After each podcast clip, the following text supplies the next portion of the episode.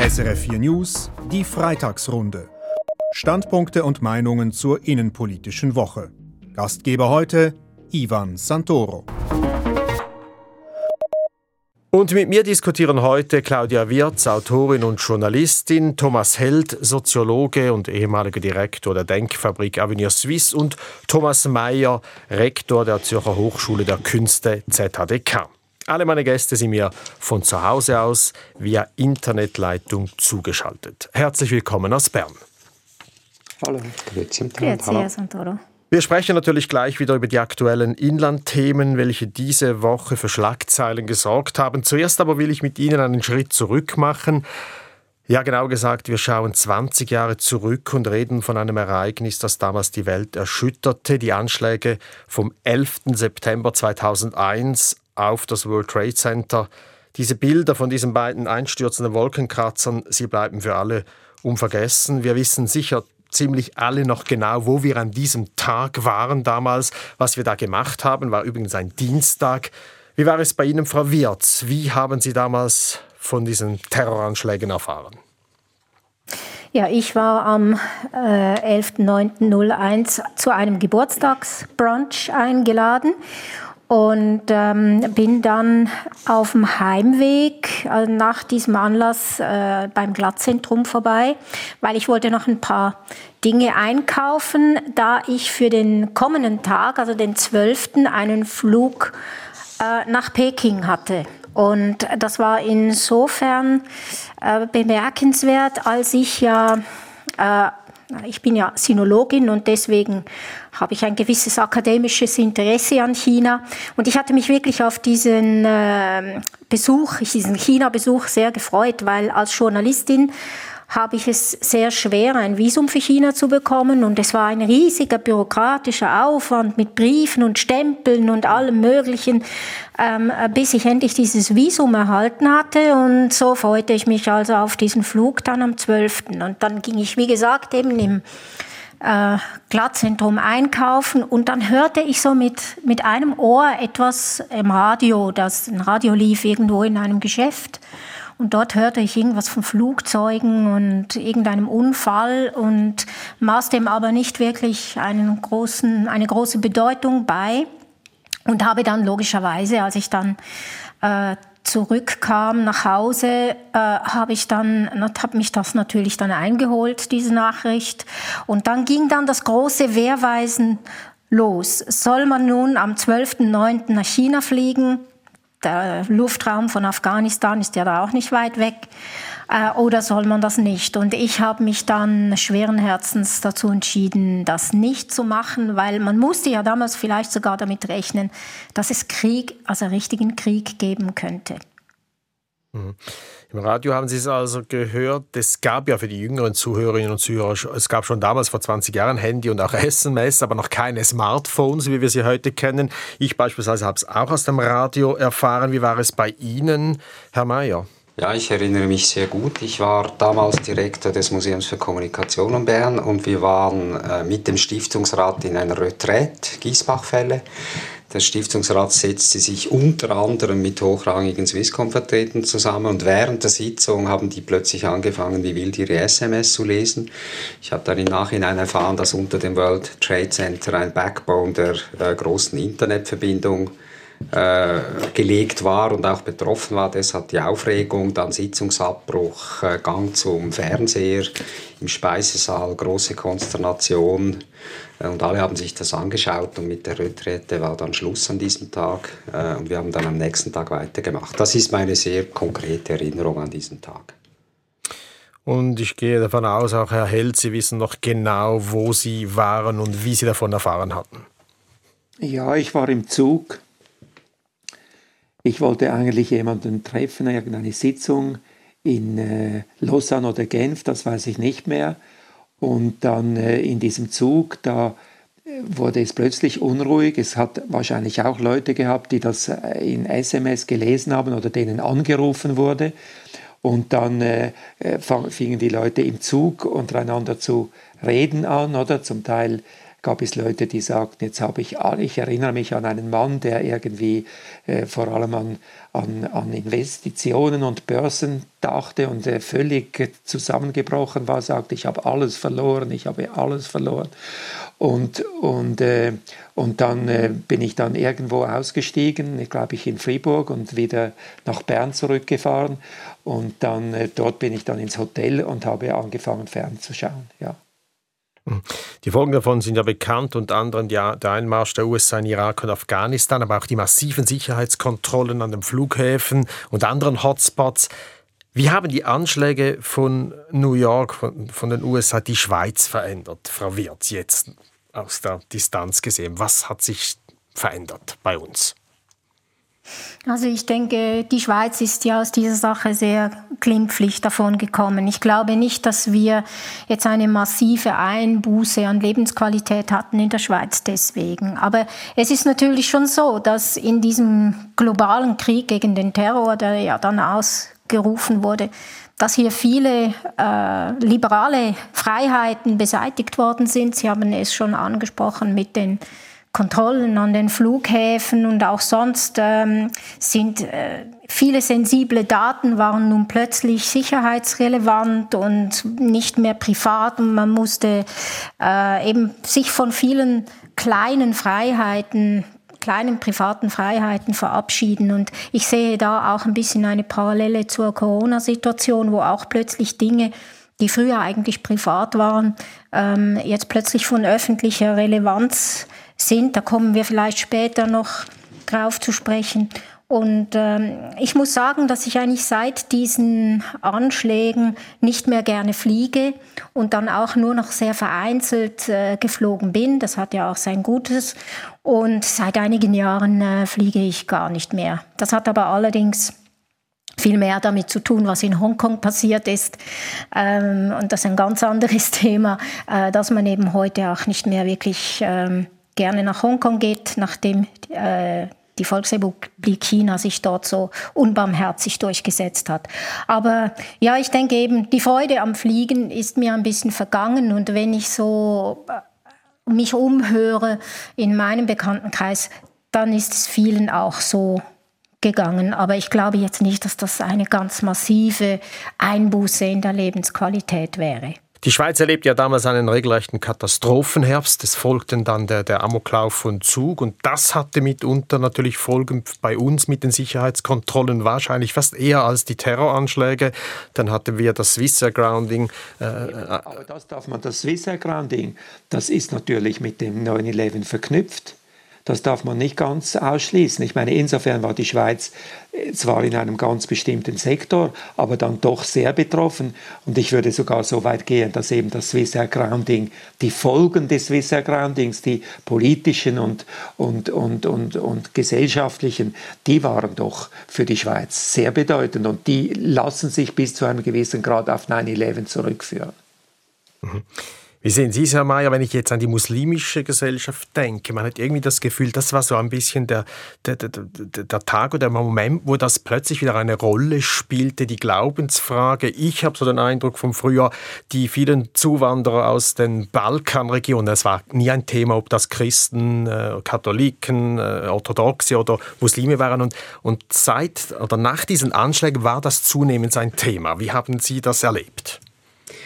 Ja, ich habe es genauso erlebt. Es dauert ja immer sehr lange, bis die Schweiz als Insel der Glückselien sich, sich betroffen fühlt von internationalen Katastrophenfällen. Es hat das eine, einige Zeit gedauert, aber es hat schon anti-muslimische Reflexe dann gegeben. Es wurde plötzlich Thema. Ich kann mir nicht vorstellen, dass eine Minarett-Initiative erfolgreich gewesen wäre ohne 9-11 und der Folgen. Es hat ja dann Folgeentwicklungen gegeben mit dem IS, äh, und das Thema ist viel, viel näher gerückt, als das 9-11 noch der Fall war, mit den, äh, mit den Vorgängen da in der äh, Winterthur Moschee und so weiter. Das ist einfach als Thema in der Gesellschaft angekommen, dass hier Muslime leben. Und es hat eine ganze Reihe von antimuslimischen Reflexen auch hervorgerufen, was unsere Gesellschaft nicht liberaler gemacht hat. Also neben den Sicherheitsbestimmungen, ich meine, das Antiterrorgesetz, das wir soeben verabschiedet haben, ist ohne diese Vorkommnisse ja auch nicht denkbar. Ich finde, es hat sich einiges verändert in der Schweiz seither. Mhm. Und man hat ja gesagt, nichts mehr wird so sein wie vorher, wie eben vor diesem 11. September. Die Welt werde eine andere sein. Heute, 20 Jahre später, muss man sagen, ja, es stimmt mindestens zum Teil. Werden wir das auch bei Corona sagen, Frau Wirz? Wird nichts mehr so sein wie vor dem Februar 2020? Das glaube ich in der Tat, weil, also aus verschiedenen Gründen. Ich glaube, Corona ist so eine, ja, man kann das nicht einfach mit, äh, mit einer militärischen Strafaktion sich dem entgegensetzen. Das ist ein Gegner, der ähm, sehr schwer zu fassen ist. Wir haben ja jetzt versucht, mit der Impfung äh, hier ein probates Mittel einzusetzen, um die Situation zu entschärfen. Aber wir sehen jetzt, dass es gar nicht so einfach ist, aus was für Gründen auch immer. Vielleicht kommen wir darauf später noch zu sprechen. Aber ich denke, diese Pandemie, weil sie eben auch so, so unberechenbar ist und weil wir nicht wissen, was vielleicht in zwei Jahren, in drei Jahren für ein Virus oder für eine Pandemie, Pandemie noch kommen wird, glaube ich, äh, wird das schon das Leben, das ist meine persönliche Einschätzung von den Leuten ähm, mehr und direkter verändern, äh, als es jetzt diese Terroranschläge waren. Also ich glaube, es erfasst einfach direkt mehr Leute als äh, diese, diese, all diese, Be diese Folgen dieser Terroranschläge. Mhm. Und damit wären wir jetzt wieder bei der aktuellen Politik. Nach letzter Woche hat der Bundesrat ja gezögert. Nun weitet er die Zertifikatspflicht aus, also am nächsten Montag bereits, es geht jetzt sehr schnell, gilt diese drei äh, G-Regel, geimpft, genesen, getestet in Restaurants, Bars, Kinos, Fitnesszentren. Und das betrifft jetzt wirklich jede und jeder. Das ist der Unterschied eben zu auch 9-11, oder Herr Held? Also ich, ich muss sagen, dass ich, äh, ich stimme Frau äh, Claudia Wirz zu, dass, dass das größere Konsequenzen hat. Aber ich glaube, dass der Vergleich äh, der, der, beiden Vorfälle doch nicht ganz äh, richtig ist, oder? Weil im, im einen Fall, in, in dem Fall 9-11 können wir auch sagen, dass das ja nicht wirklich abgeschlossen ist. Gerade wenn wir jetzt die Kommentare anschauen zum 20. Jahrestag in den USA, die verschiedenen Kommentare äh, habe ich heute gelesen in der New York Times, dann ist dort die Ansicht, dass die Veränderung der Gesellschaft eben auch damit begonnen hat, nicht mit diesem Tag, aber mit den Folgen, vor allem mit dem Einmarsch in Irak äh, und, den, und den Folgen, die sich daraus ergeben, dass das eben in Amerika die politischen Veränderungen riesengroß waren. Und bei Corona äh, bin ich einfach nicht so sicher, ob wir die nicht irgendwie zu sehr produzieren. Äh, äh es ist doch einfach erstaunlich, oder, dass äh, man jetzt eine Lösung also dass er jetzt eine Lösung gefunden hat, dass die Wissenschaft so weit war, in kurzer Zeit eine Lösung zu erarbeiten. Und anders als früher, Entschuldigung, wenn man da anfängt von früher oder von der Jugend zu sprechen, ist mir immer ein bisschen peinlich, aber als Impfungen oder als medizinische Maßnahmen, die viel weiter gingen, viel stärker in persönliche Freiheiten eingriffen, da hat man das total akzeptiert, weil man einfach fand, das ist eine gute Sache, das machen wir.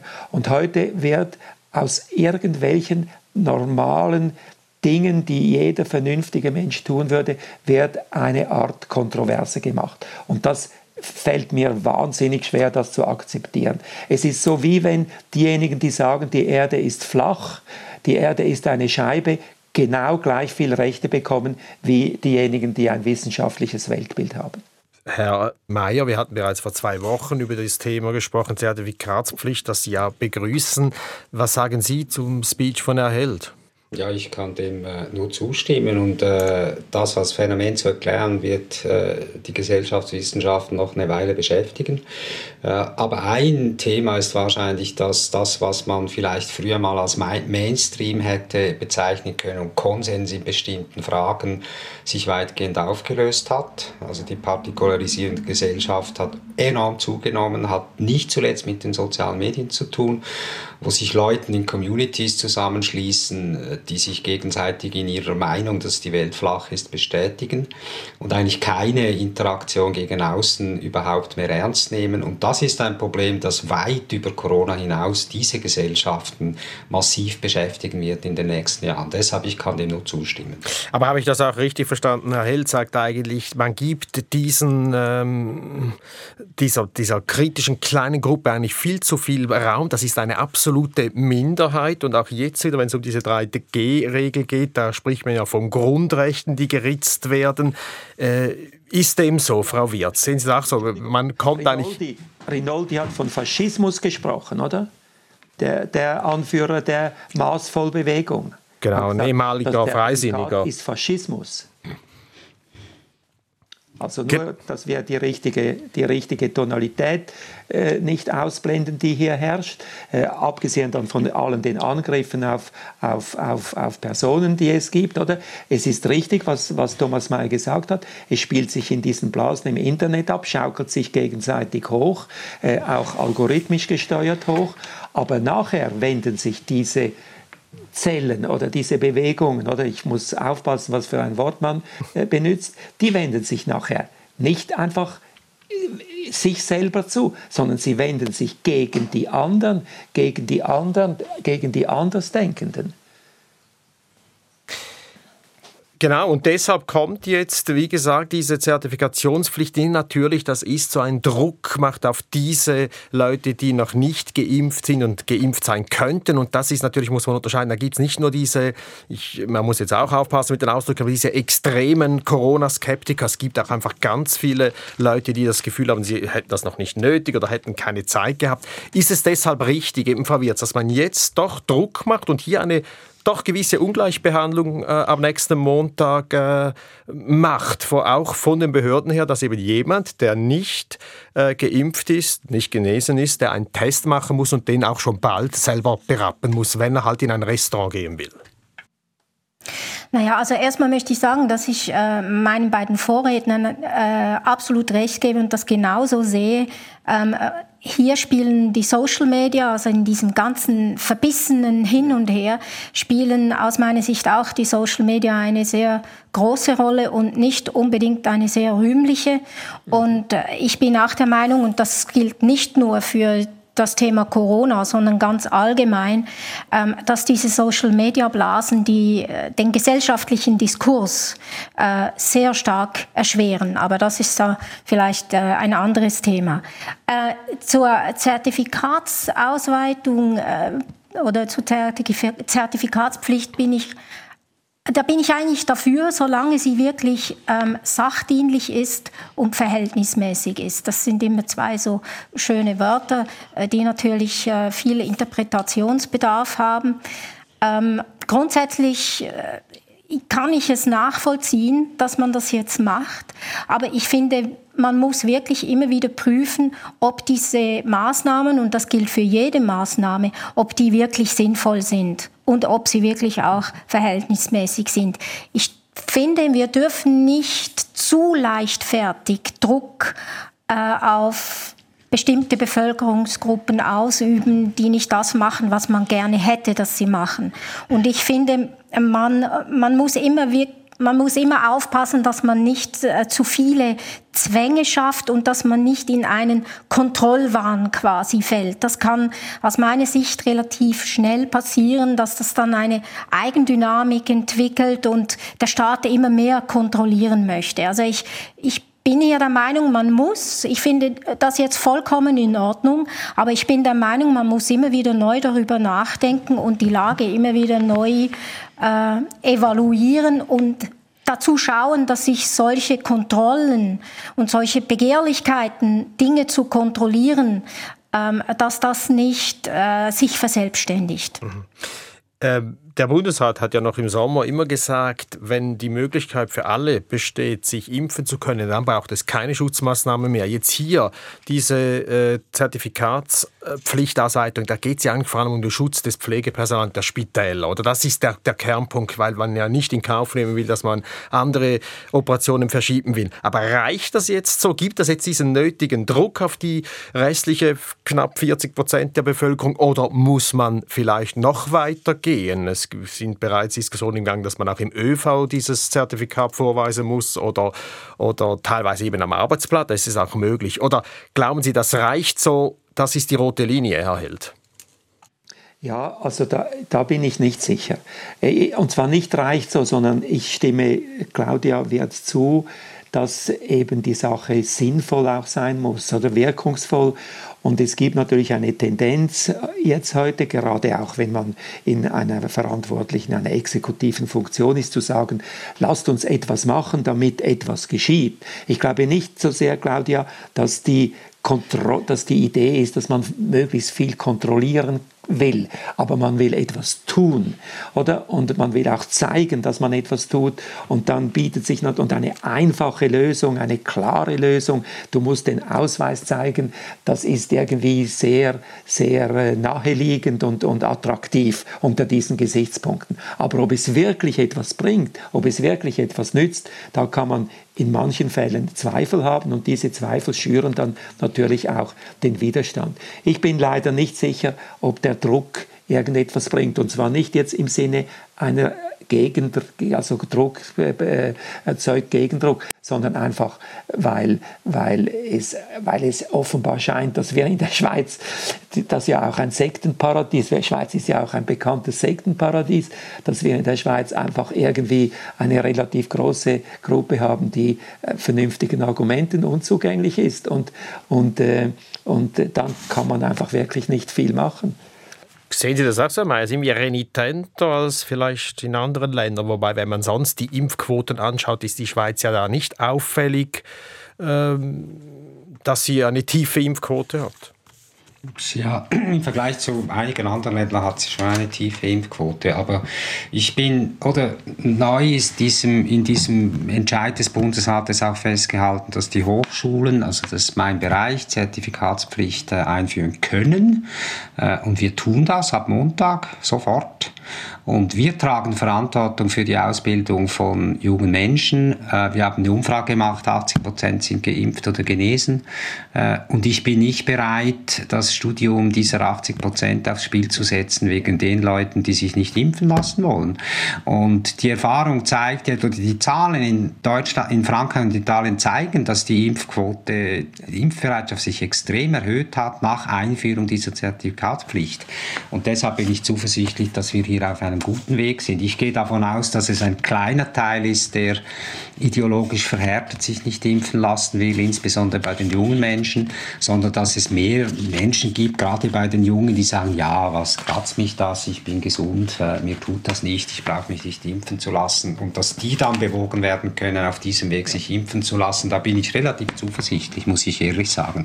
Und bei uns haben alle Mitwirkungsstände, Dozierende, Mittelbau, Studierende, administratives Personal einhellig äh, zugestimmt dieser Lösung. Wir haben die konsultiert also der Konsens ist eigentlich da und es wird dann Leute geben, die sich dem nicht fügen äh, und die werden dann einfach äh, zu Hause bleiben müssen. Ich halte es für absolut notwendig und richtig und bin zuversichtlich, dass es etwas bewegt.